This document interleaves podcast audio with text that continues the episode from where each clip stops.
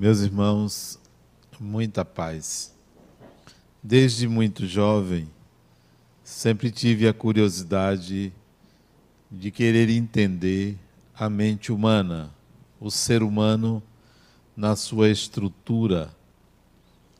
Não conseguia raciocinar adequadamente quando me falavam que o ser humano tinha uma alma, ou que era uma alma. E isso não me dava muitas pistas, não significava um conhecimento preciso para mim. Logo cedo, ainda na faculdade de engenharia, antes de me formar, comecei a estudar textos de psicologia, sempre com a curiosidade de entender o ser humano. Não satisfeito, após me formar em engenharia, decidi me dedicar ao estudo da psicologia, para de fato entender o que era o ser humano, o que, é que existia ali naquele corpo. Estudando psicologia, me interessei pela estrutura cerebral. A faculdade, a ciência, nos leva à ideia de que o ser humano pode ser explicado a partir da sua estrutura cerebral. Estudando o cérebro, suas partes, o corpo humano como um todo, mas principalmente o sistema nervoso central, eu procurava o eu. Onde estava o eu ali? e não encontrava o eu. Via que certas regiões cerebrais eram responsáveis por estímulos, eram responsáveis pelo movimento corpóreo, eram responsáveis pela memória, mas eu não encontrava um ponto ou uma estrutura que dissesse: aqui está a individualidade humana. Abandonei então a ideia de que poderia encontrar no corpo humano uma explicação para a existência do ser humano ou para o funcionamento da sua memória, das suas emoções, dos seus sentimentos, dos seus desejos, dos seus impulsos, da sua vontade. Aprendi que existia, existe uma outra estrutura subjacente ao corpo humano de nome mente. Então tudo poderia ser explicado se eu estudasse a mente. Então, nesse sentido, a psicologia me ajudou um pouco. Não totalmente, porque há toda uma confusão, creio eu, nas escolas psicológicas de tentar explicar o funcionamento da mente humana. Cada escola tem uma ideia. E eu tinha uma preocupação, até pelo meu pensamento cartesiano, pela minha maneira de enxergar as coisas de forma matemática, precisa, pela minha formação em engenharia, eu queria estudar a arquitetura da mente. Realmente, como funciona a mente humana. E encontrei uma espécie de arqueólogo da mente humana, de alguém que mapeou a mente. Assim como a ciência mapeou o cérebro, explicando o funcionamento de várias partes do cérebro, esse indivíduo mapeou a mente. E isso ficou muito claro para mim que era possível entender uma dinâmica do pensar, a origem do pensamento, a origem da emoção, a origem da memória. Tudo isso ficou claro para mim quando eu comecei a estudar a psicologia analítica, a psicologia do psiquiatra suíço Carl Gustav Jung.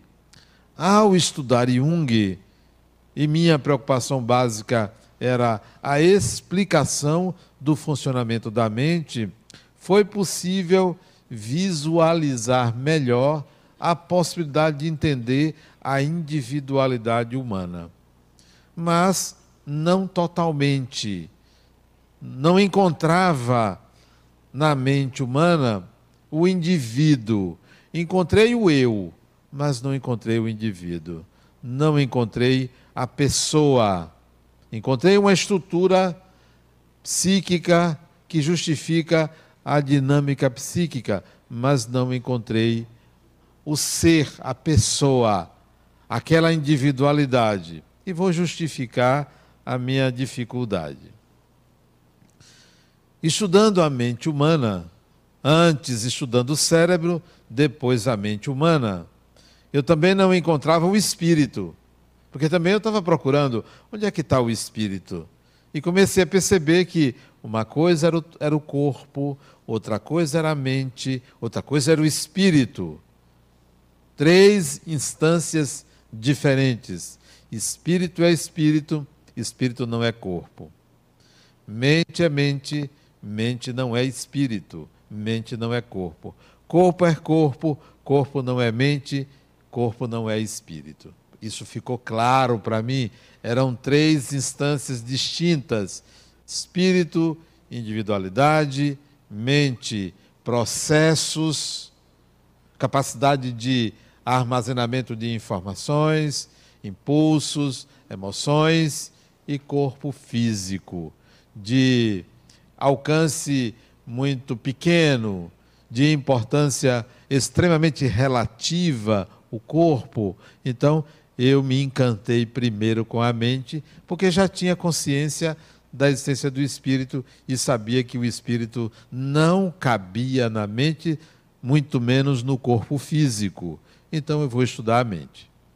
E a partir das ideias, digo até das pesquisas, das observações de Carl Gustav Jung, foi possível entender que a mente é um todo, é um campo, é algo complexo que contém processos do pensar, do sentir, do agir, estão ali, que a memória está ali.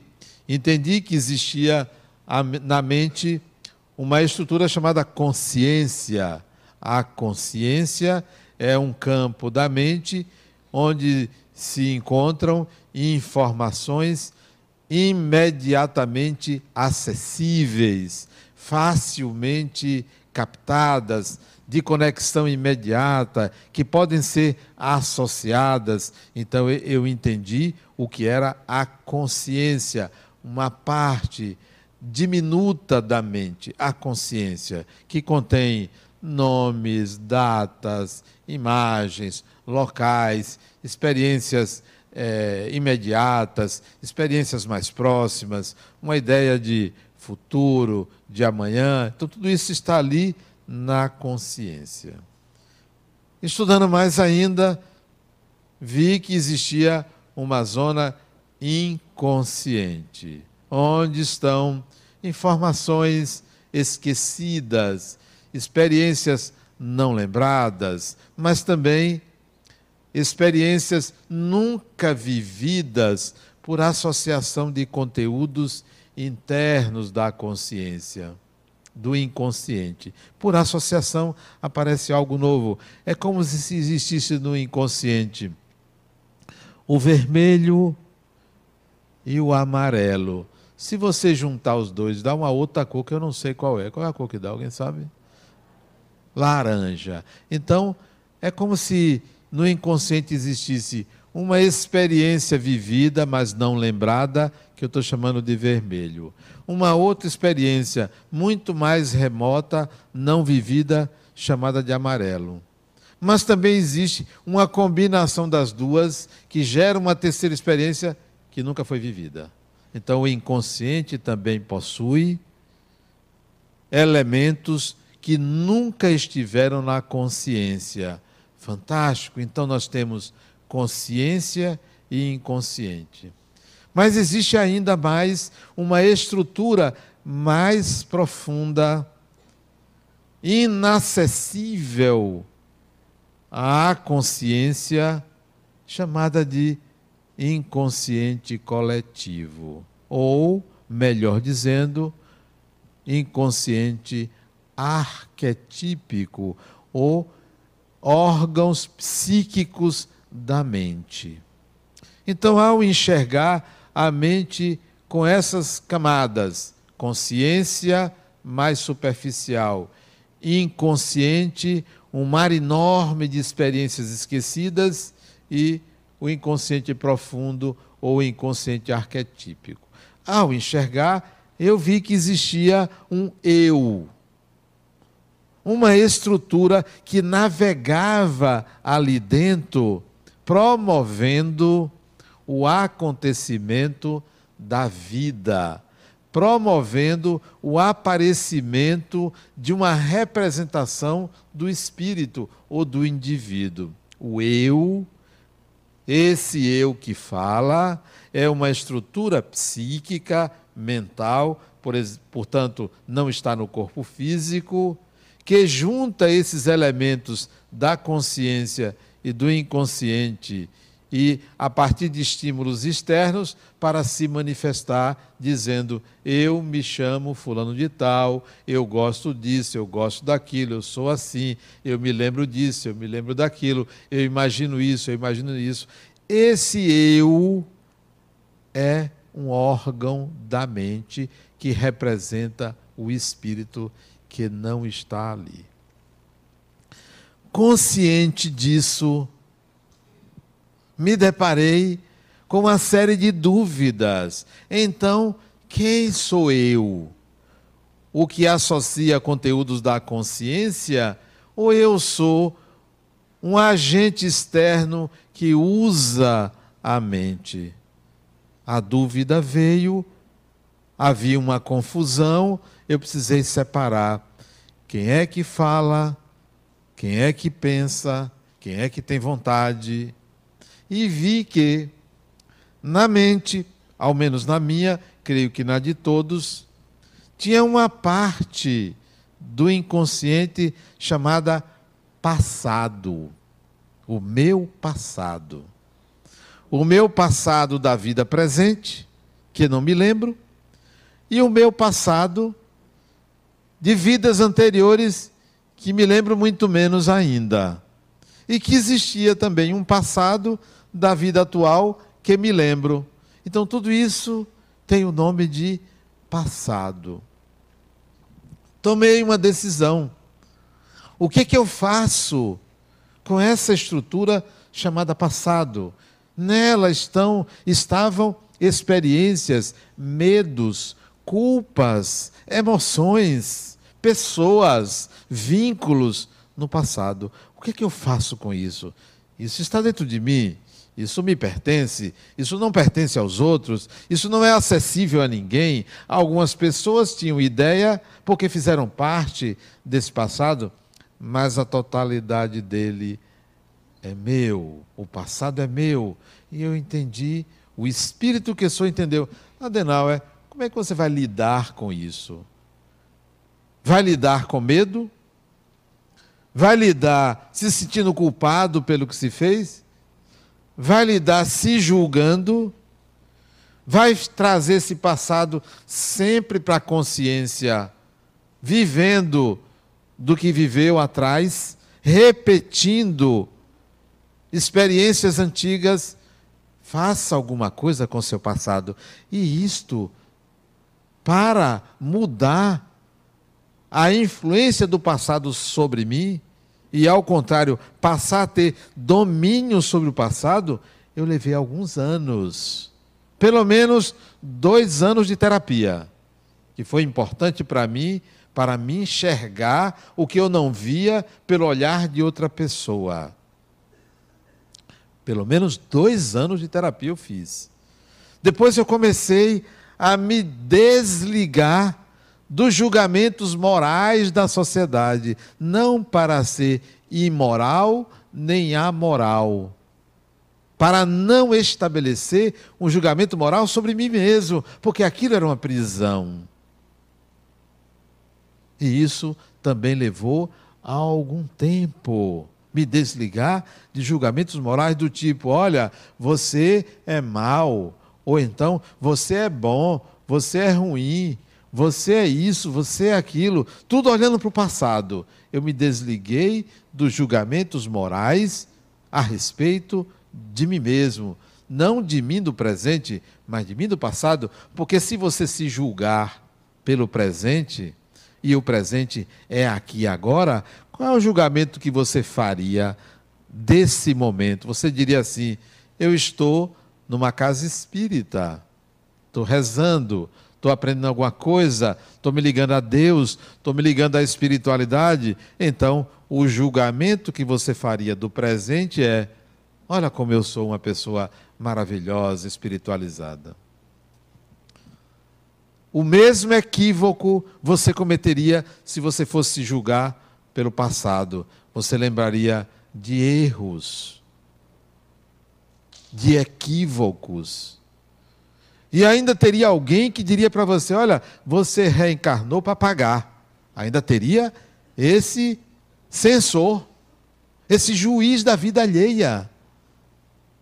Ali colocar num lugar de julgador de si mesmo, se olhando por um aspecto negativo, considerado negativo.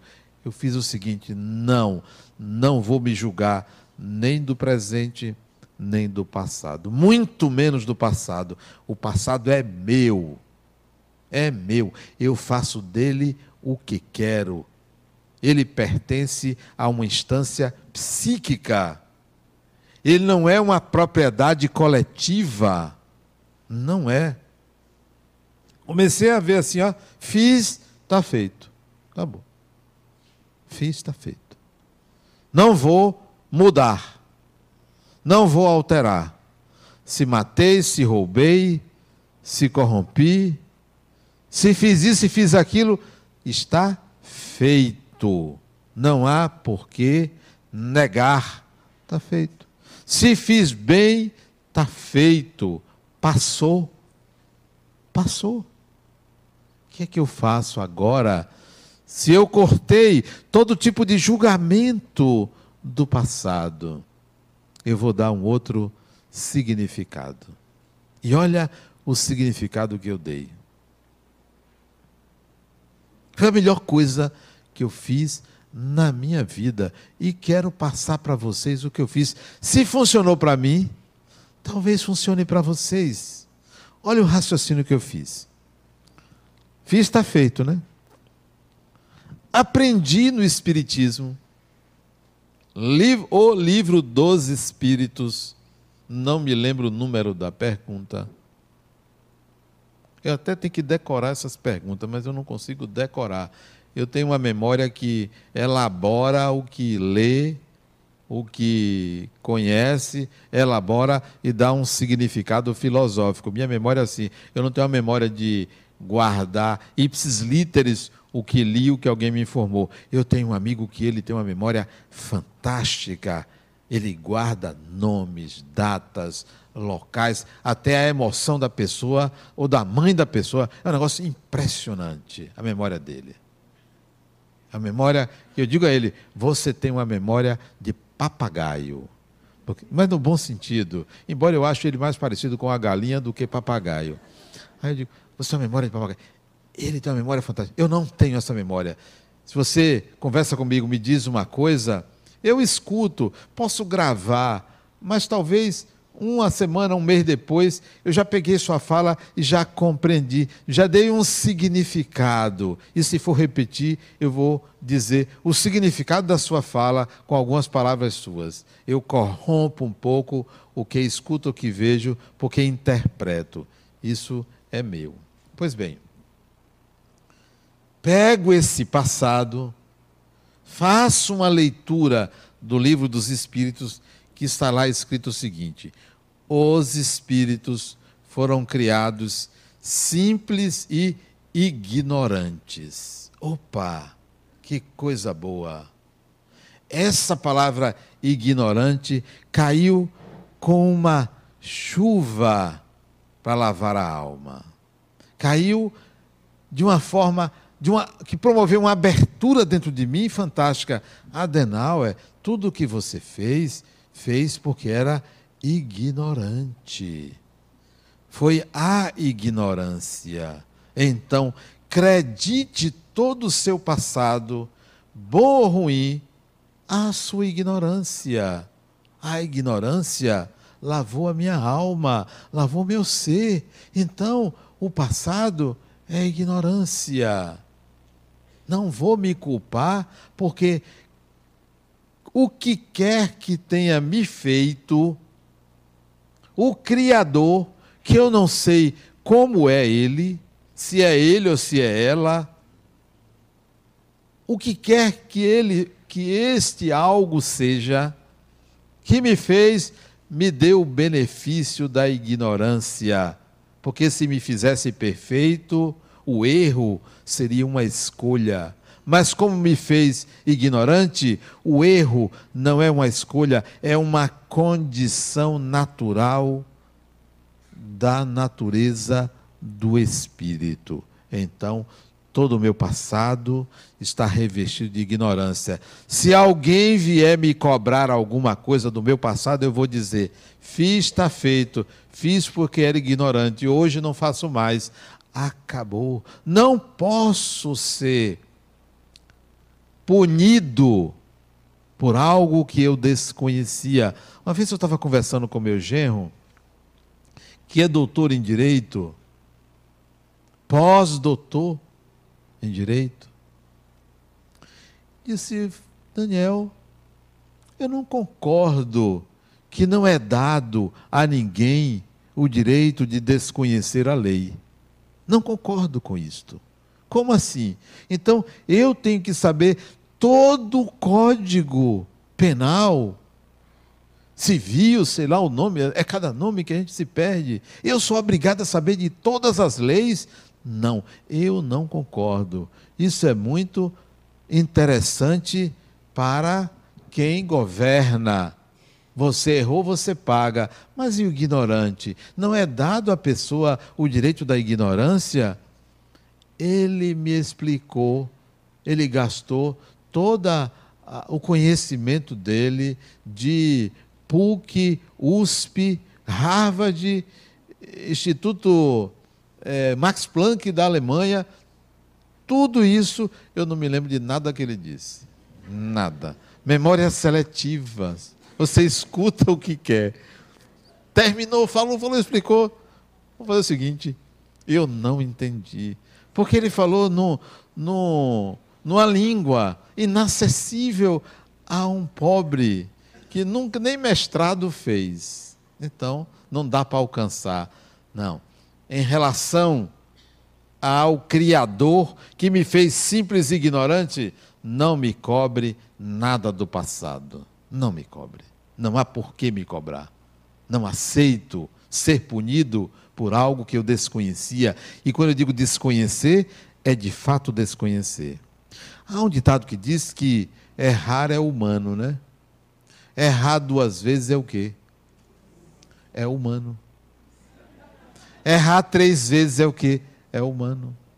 Burrice é humano. É tudo humano. Não há que eu pegar o meu passado e ficar a tiracolo com ele, me culpando o tempo todo. Olha, eu não sabia o que fazia. Não peço nem perdão porque não sabe o que fazia. Porque você perdoa quando você sabe o que faz. E quem sabe o que faz, não agride a ninguém. Você só agride porque você não sabe a melhor maneira de agir. Você usa uma maneira por ignorância. Porque quem agride uma pessoa é ignorante.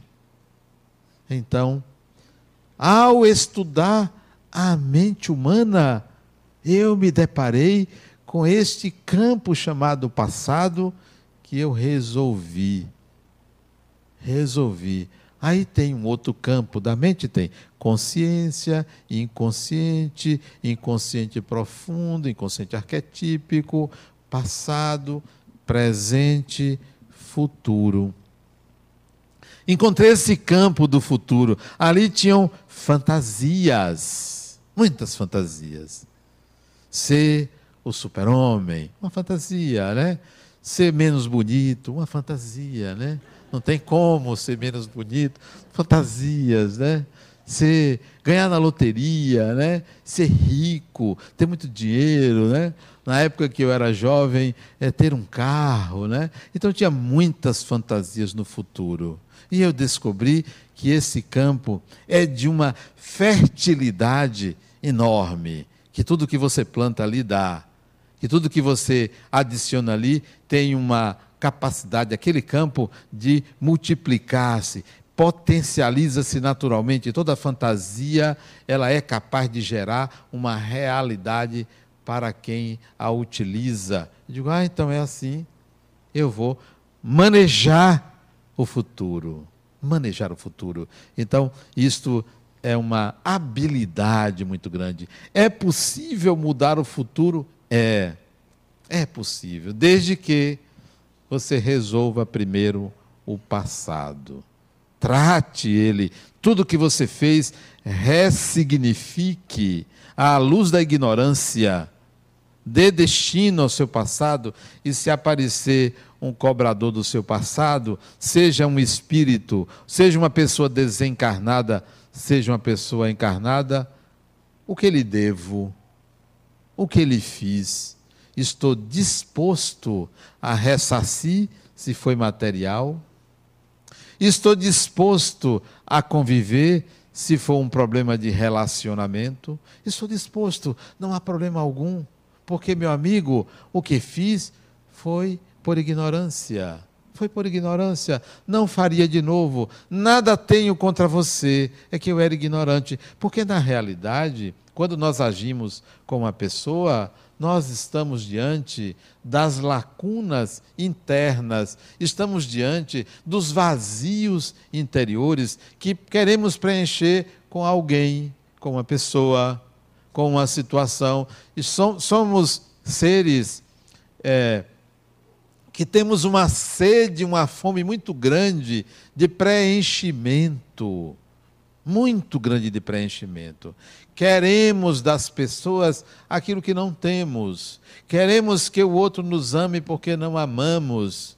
Somos capazes de buscar no infinito aquilo que nos falta. E aí nós cooptamos pessoas, situações, instituições, tudo para preencher esses vazios da alma, esses vazios do ser humano. Então, comecei a ver que era possível alterar o futuro, alterar o destino. Resolvi o passado, estou no presente, o que é que eu faço para manipular o meu destino? Comecei então a trabalhar isso. Eu vou realizar determinadas experiências, viver determinadas experiências visando algo lá na frente. Então comecei a trabalhar a manipulação do meu próprio destino. E você pode fazer isso. Resolva o seu passado e comece a pouco cobrar das pessoas. A não exigir nada que o outro não queira lhe dar ou não possa lhe dar. Nada exigir do outro, porque tem que exigir de uma pessoa que seja educada comigo, se ela não tem educação. Como exigir de uma pessoa que me dê algo que ela não quer me dar? Se não me pertence, você só tem o que você pode perder ou dar. Aí você tem. O que você não pode perder ou não pode dar, lhe possui é proprietário de você, porque você depende daquela pessoa, daquele objeto ou daquela experiência. Uma paciente minha me disse o mês passado: Adenauer, eu perdi o meu cargo, entrei em depressão. Perdeu o que você nunca teve, nunca foi proprietária? A quem pertence um cargo público? Pertence ao poder público. Você é concessionária. Você lhe foi dado por empréstimo. Você não, não é dono disso, não. Se muito, você é dona do seu corpo. E olhe lá. E é dona da sua mente. Ponto. O mais Você é usuária, administradora. Mas você se deprimiu porque perdeu uma função? Um cargo? Não, isso aí você precisa entender o que se passa dentro de você. Você se apegou ao cargo. É sempre assim. A gente tem uma função, quando perde, tem que culpar alguém. Ah, foi fulana que queria no meu lugar. É fulano. É aquele fulano, o chefe, né? Que não vale nada. Até aqui no centro, se eu tirar a pessoa que está ali distribuindo um papelzinho para lhe entregar, ó, hoje não é você não, é fulano. A pessoa ameaça de não vir mais, porque perdeu uma função. Criatura, nós não somos donos de nada aqui. Eu estou diretor do centro. Amanhã não sou isso, não me pertence. O outro chegou para mim e disse, Adenal, quando você desencarnar, será que você vai voltar aqui para acompanhar as coisas? De jeito nenhum. Isso não me pertence. Eu vou lá um dia ou outro para assistir uma palestra, talvez, para ver uma pessoa, para acompanhar um processo existencial de alguém, mas para ficar gerindo a instituição do outro lado, de jeito nenhum, não me pertence, não é meu. Não tenho esse apego. Ah, mas e se acabar? acabou. A instituição é da sociedade. Se acabar, a sociedade que não a mereceu. Não é minha. Eu não tenho que estar ali alimentando uma coisa que foi criada para ser um objeto da sociedade e não para me engrandecer ou para me transformar. Daqui a pouco vão botar uma estátua ali. Eu vou derrubar. Claro, não pode ser assim. Então, não. Isso não me pertence. Se você se deprimiu porque você perdeu um cargo, você merece essa depressão. Mergulhe que você vai ver que do lado, do outro lado está o orgulho, a falta de humildade, a vaidade está presente aí. Não é fulano nem fulano. Ah, mas ela, a que ocupou o cargo dela, né? Ela nunca gostou de mim, eu também nunca gostei dela. Pior para você, pior para ela. Pior para as duas, se merecem. Uma merece a outra. Faria do mesmo saco. Né? Não. Nunca responsabilize ninguém pelo que lhe acontece. É um poder muito grande que você dá ao outro ao dizer, por sua causa, olha como eu estou. Por sua causa. Foi você. Geralmente isso acontece quando a gente tem ciúme, se sente inferior não aceita que outra pessoa ocupe seu lugar, detesta a nova esposa do ex-marido, mesmo não gostando dele. Inferioridade. Você não é dono, nem ninguém é dono de ninguém. De ninguém. Acabou o tempo de que foi Deus que uniu duas pessoas no casamento. Acabou. Botaram Deus nisso, deu no que deu. Né? Porque Deus, ó, Deus é mais de um deu. Porque se você pegar deu e botar um S, são dois deu. Então, botaram Deus nisso, deu no que deu. Não, isso é contrato particular. Casamento é contrato particular. É você que decide com outra pessoa. Não bote ninguém nisso. Não precisa nem botar justiça, porque hoje você não precisa da justiça para viver com, duas, com outra pessoa. Não precisa. Voltando à questão do futuro, da mente, então comecei a ver que existiam campos distintos: consciência, inconsciente, passado, presente e futuro, e me localizei nisto. Olha que coisa fantástica. Eu me localizei na mente, na minha mente. Eu me localizei. Vi que eu não estava dentro dela. Olha que coisa boa. Eu não estou dentro do corpo e nem eu estou dentro da mente. Eu tenho dois instrumentos, um acoplado ao outro. Eu vou usar os dois, o corpo e a mente. Vou sair dali de dentro daquele quartinho escuro, daquele lugar onde eu me sentia prisioneiro, teleguiado, com medo de um Deus julgador, com medo do passado, culpado porque fiz algumas besteiras, porque errei. Eu era um prisioneiro da minha mente. Não, eu vou sair disso, peraí. Vamos lá, vamos resolver o passado. Consciência, não quero saber tudo. Tem pessoas.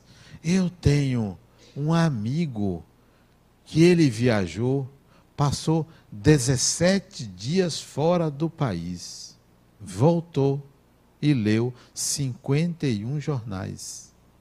Porque ele lê três por dia, 17 dias fora.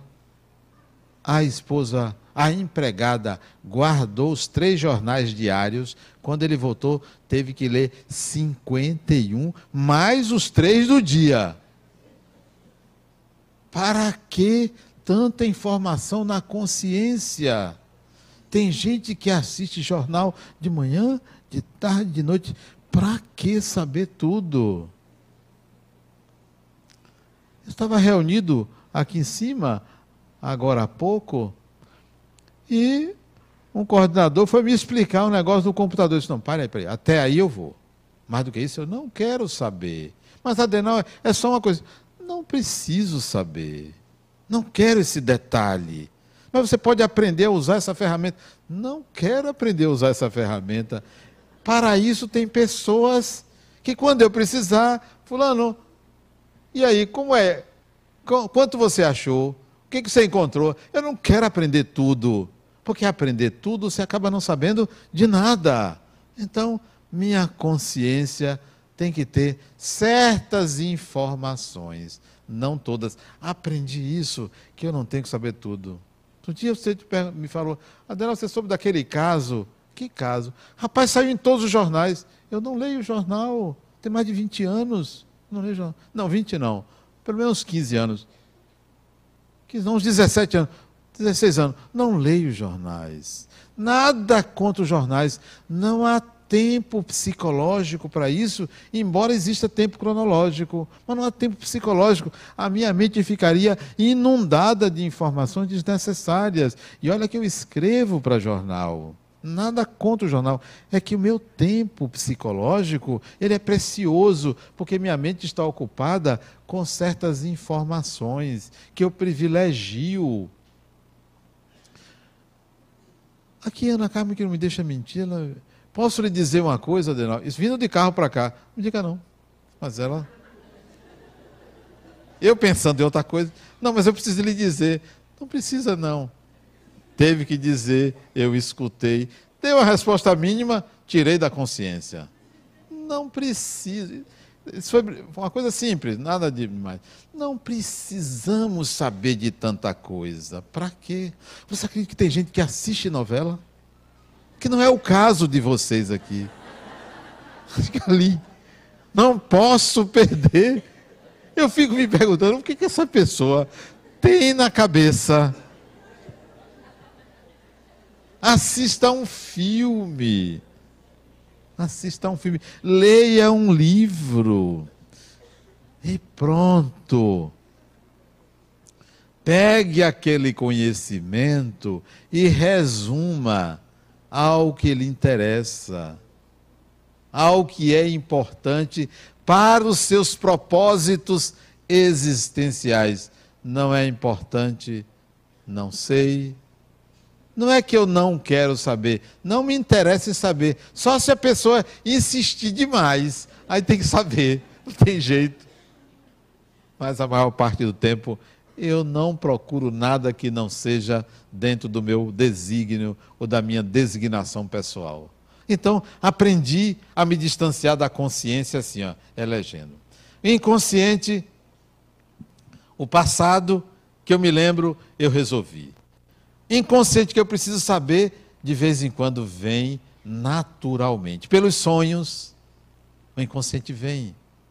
Eu procuro entender o que se passa na mente inconsciente a partir dos meus sonhos, a partir dos insights, a partir dos diálogos com pessoas desencarnadas que me formam, me dizem algumas coisas, então eu entro em contato com isso.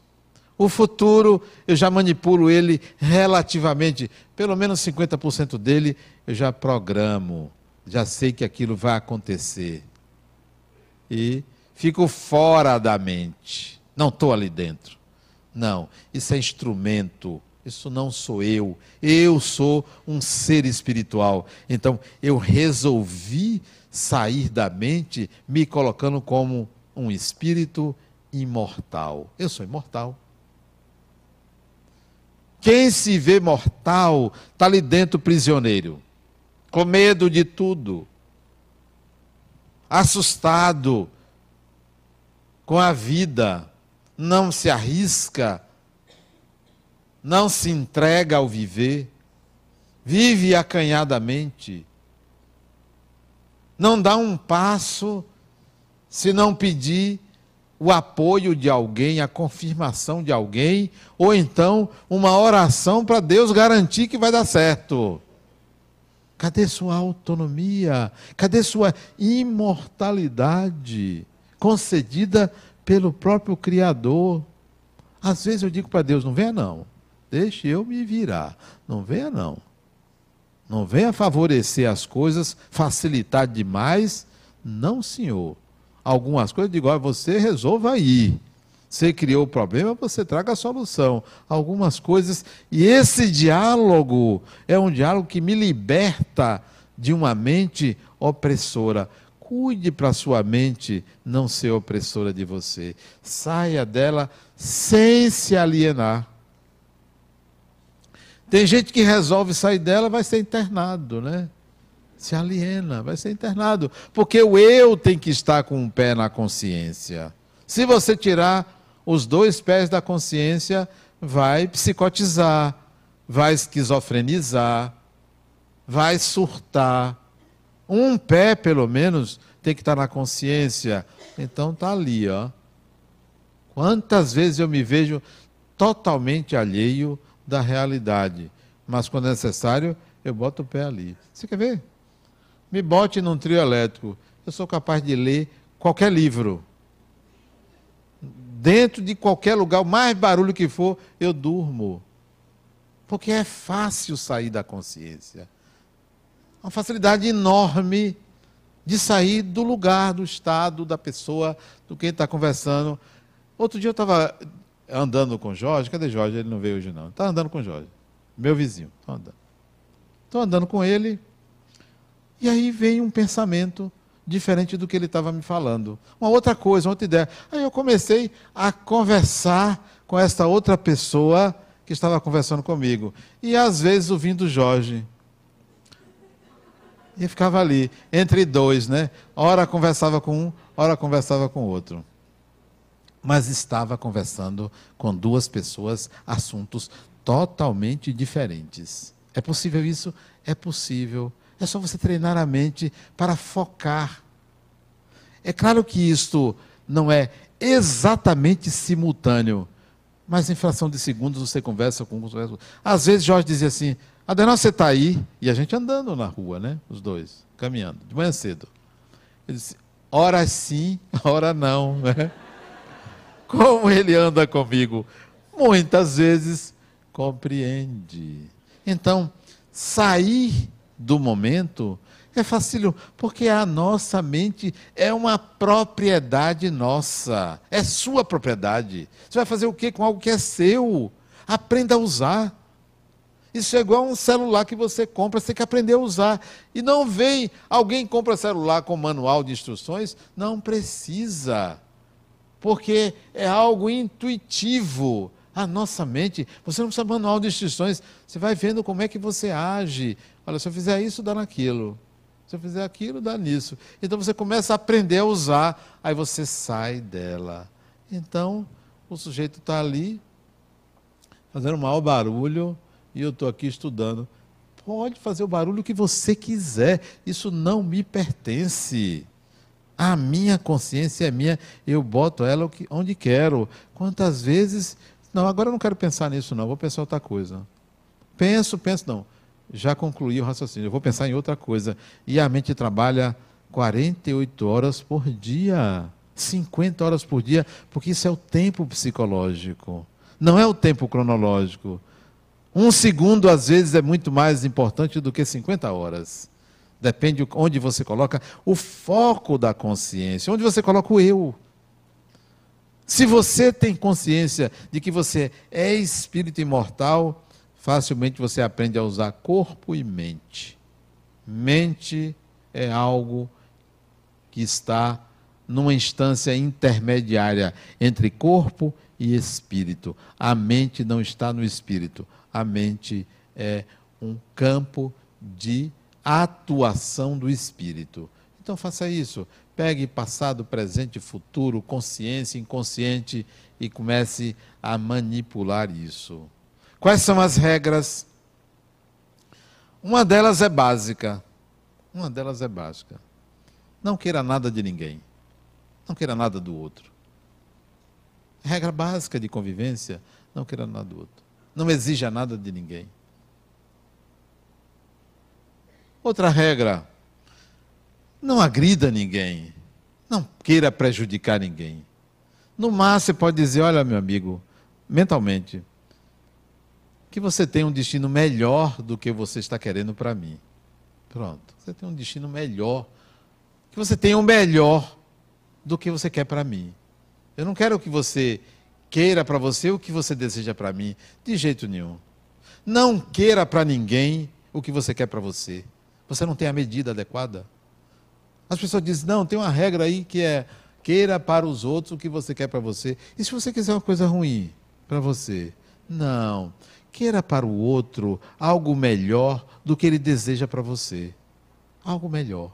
Que ele tenha o melhor. São regrinhas básicas de convivência, né? Entender que as relações são transitórias, mas os sentimentos solidificam. As relações são transitórias. Hoje você contracena com um espírito, próxima encarnação pode contracenar com outro, com outros. As relações são transitórias, mas os sentimentos ou os vínculos afetivos, eles permanecem, permanecem. Nós só voltamos para obsidiar ou para ajudar por vínculos estabelecidos nas convivências de vidas passadas. Então, cuide dos vínculos. Analise o que ele vincula aquela pessoa. Por que eu me relaciono com aquela pessoa? O que, que eu quero dela ou dele? Isto é importantíssimo para você seguir adiante numa relação. O que eu quero de Fulano Adenauer é que nós temos dois filhos, e se eu me separar dele, o que vai ser dos nossos filhos? Então, você estabelecendo o que, que você quer daquela pessoa. Você não quer amá-la, você não quer ser feliz, você quer alguém que garanta a sua prole, os seus filhos. Isso está muito claro. O que, que você quer para o outro, o que, que você quer do outro. Isso estabelece o tipo de vínculo. E a gente tem que ter maturidade para perceber isto. Bom, mas agora que eu me dei conta que o tema da palestra não era este. Sério? Agora que eu lembrei, eu até escrevi aqui o que eu ia falar, não falei nada do que eu ia dizer. Alguém vai ver na internet que o título da palestra era Serenidade e Leveza sabiam que o tema da palestra era serenidade e leveza e eu não me lembrei de falar do assunto? Agora, a responsabilidade de quem é, é minha. Né? Porque não lembrei do tema. É a idade também, né? 63 anos, a gente vai, vai esquecendo das coisas. Mas fica, talvez, para uma próxima oportunidade, falar em serenidade e leveza. É, se não der, na próxima semana. Como a gente tem muitas encarnações pela frente, pode ser em outra encarnação falar sobre esse tema. Mas eu só quero fazer um gancho entre o que eu disse e leveza. Talvez até serenidade também. Mas é dizer que considerar o passado como algo restrito a você e que cabe você ressignificar, promove uma leveza muito grande no existir. Uma leveza muito grande, uma libertação de um modo de entender o próprio indivíduo, o próprio ser, um modo melhor, muito melhor. Você se vê é, liberto de culpas e medos do que viver uma vida prisioneiro de si mesmo. Nós somos prisioneiros de nós mesmos. Então, é, tudo o que eu disse tem a ver com leveza e talvez com serenidade. Muita paz.